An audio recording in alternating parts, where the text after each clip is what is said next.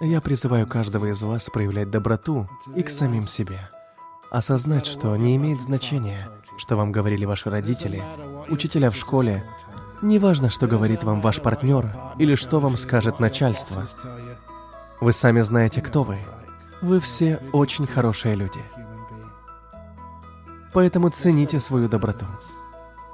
Напоминайте себе об этом и никогда не думайте, что не заслуживаете счастья. Вы заслуживаете всего самого наилучшего. Вы знаете это.